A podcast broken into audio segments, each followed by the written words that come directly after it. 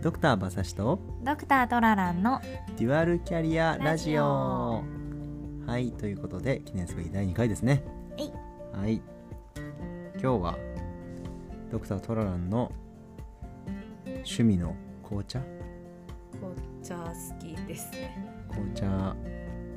でついてとか言われると荷が重いけどまああそうか。いい紅茶でも飲みながら、そうですねということで今私たちはちょっとええとこの紅茶を飲んでます。これは美味しいですね確かに。これはあんまり紅茶が好きではないコーヒー派のドクター馬刺しもまあまあいけると思ってます。そうですね。これはなんていうところの何か知っていますか？いや知らないでですはい。お伝えしたいんだけどこの瓶の中に。どうぞ。はい。基本的に私があのドクター馬刺しがすごくコーヒーが好きですね。コーヒーが好きで。トラランさんがあの紅茶好きですね。結構なんかすごいコーヒーが好きでこう美味しいコーヒーをおすすめしたいんですけどあまりそこの趣味がなかなか一致せずコーヒーはあまり飲めないっていうちょっとねそういうこともありますよね。夫婦はね。はい。はい。あ持ってきました。持ってきました、えー今飲んでるのはマリアージュフレールというところのマルコ・ポーロ・ルージュっていう、まあ、っていう紅茶の名前なので、まあ、マリアージュフレールっていうのはフランスのところで多分こういう紅茶好きな方々の間ではもうちょっとスーパーメジャーみたいな感じですね。東京にはあの直営店がありまして、ま、そこで茶葉を嗅ぎながらを選んでいって購入するみたいな楽しみもできるようなところになってます。いくつかなんかすごいこうなんかトラランの紅茶。紅茶といえばこのお店みたいななんかありましたよね。あいくつかね。お店ですか？あブランド的な。ブランドブランドなの？ブランドでのことですかね。まあ確かに。マリアージュフレールとか、サンズ。そうですね。と、まあ、TWG とあかは結構好きで、まあ、直営店に行きたいなみたいな感じで。あのあれだよねハーニーサンズは。実際ーそうそう旅行行った時。ニューヨークに行った時に行きましたね。えすごかったですね。すごかったです紅茶も奥が深いですよね。そうなんですよね。やっぱハーニーサンズとかっていうのはハーニーサンズさんはあのアメリカの東海岸のブランドなんでやっぱり味がポップな味っていうかそうなの？はい、やっぱり味が結構しっかりした味わいだなと思います。フレーバー味が強いへのが多くてそれはまあ私はすごく楽しんで飲んでますけど、まあ、なんかもうちょっとまったりした紅茶が好きっていう人はあのハーニアのサンズじゃない方を好まれるのかなとは思ってますね。えうーん。そのなんかコーヒーだとよくその酸味苦味のバランスと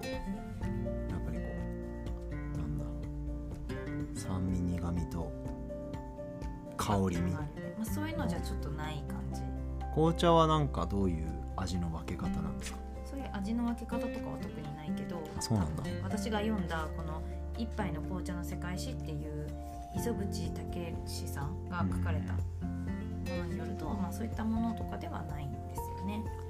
ただやっぱり紅茶っていうのは茶葉にやっぱあのフレーバーがついていくっていうところがあるからベースの茶葉をどれを選ぶかそれにどんなあのフレーバーがついてるかっていうところが大事になると思いますけどね。うー。んまあ、あの今私たちが飲んでるのはノンカフェインの、まあ、ベースルイボスですね、うんルイボスはノンカフェインの中でもアフリカ原産で、まあ、非常に香りが高いものなんです。酸味もあるんですけどそういうところにもうちょっとお花を加えたりとかしてそれぞれのブランドさんが味を出していってる感じです。へえそういう違いがあるんですそうねなんですよ。でイギリスはまあ本家本元ですけどもやっぱりイギリスはやっぱインドでまあ収穫したお茶っ葉とか中国で収穫したお茶っ葉っていうのをイギリスに持ってきてどちらかというとこう、うん、付加価値をつけて提供していたという感じなんですよね。うーん。深そんなに？要するにこ持うティってきたよーパーティーとかそういう文化というものを生んギリスでそういう催し物をやったそれによりはこういう使い方するんだ。な、まあ、今で言うインスタみたいな感じだよね。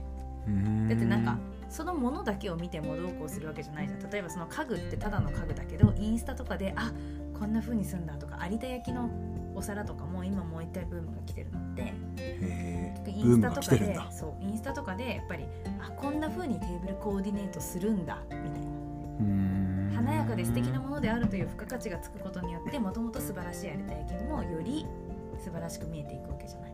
うん。紅茶もイギリスではそういう使われ方をやっぱりしたんだよね。うん。インドとか中国とかで、まあ、作られて一生懸命船に乗せて連れてくるんだけどその後どうするかってただの香りの強いまあなんていうの？まあ茶の葉っぱなだけじゃん。要するにもう枯れ葉じゃん、そこにどう付加価値をつけていったかっていうところでやっぱイギリスの文化としての紅茶があるなとは思っている。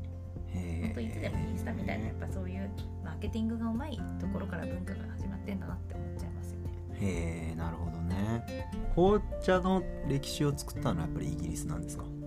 まあイギリスだけじゃない。もちろんその中国とかでずっと飲まれてたんだよ。うん紅茶自体が誕生したっていうのはまあ中国とかって言われてる。要するに茶をは茶茶の葉っぱをうん発酵させていたからね、だからそれの飲んでる人たちはいるんだけどそれがなんていうのおしゃれであるとか、社交の場で使うというふうに文化として文化かそこがことして成り立うたせた成熟されたのはイギリス成熟っていうかそうだね。付加価値をつけた。価値をつけた。だってただの飲み物じゃん。うん。だってマテ茶とかさ南米でもあるじゃない、うんあれも茶だし、うん。まあ、彼らはあの1本のストローで5人ぐらいで回し飲みするっていうような文化なわけよね。うーんそれも茶じゃない。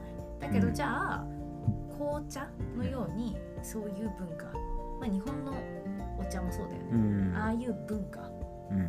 に結びつけたかっていうとマテ茶は違うわけじゃん。うん。家族とか友達と回し飲みするっていう文化じゃんその文化を知らなかった。そもそう。そうそう。いうのがいろいろあるのよ。だから茶って言ってもいろいろそれぞれそこにどう付加価値をつけたかっていうところなんだと。思うへえブルーボトルコーヒーとかが今になってうんうんうんうん。売れてるとかスタバが売れてるとかそうねもある意味付加価値をつけてるよね。そうね。スタバなんだもん。スタバ飲んでそうそうそう。スタバのカフェでマック開いてみたいな。おしゃれみたいな。おしゃれみたいな。あそういう価値をつけてるよね。ーなるほどね。そうですか。確かになちなみに結構フレーバーティーとかがあるけどこの「一杯の紅茶の世界史」っていう本によるとだけどもともとフレーバーティーっていうのはうん。なんと腐った紅茶の茶っ葉とかかびちゃった紅茶の茶葉とかうん。をごまかすために作られたんじゃないかっていうふうに書かれてるのね。へえ。だからあー匂いごまかすためみそうそうたいなそうそうフレーバーティー大衆消すための香水みたいな。いう感じそういう感じある意味その君がまあまあ好きなアールグレイとか。うん。で、まあ、シトラスとかの香りがついてる場合があるへのよね、えだけどやっぱりそういうのとかってもしかしたらかつてはねそういう匂いを消すためだったんじゃないかっていうような話になってるわけ。へえためになる。そうか。なそうなんだ。面で白い。考えながら飲むと時々ちょっとテンション下がったりするよね。なんか締め方。アールグレイってフレーバーティーなの？フレーバーティーじゃないティーって何？逆に。ダージリンとか。あそうなんだ。へえ。ダージリンはフレーバーティーじゃないんだ。うーん。そういうつもりで飲んでみよう今度は。ぜひぜひしてみてください、じゃああっという間に時間が来たので今日はこれぐらいですね。そうですね。はい。ということで私はコーヒーが好きでトラランは紅茶が好きっていうお話でした。ではでたね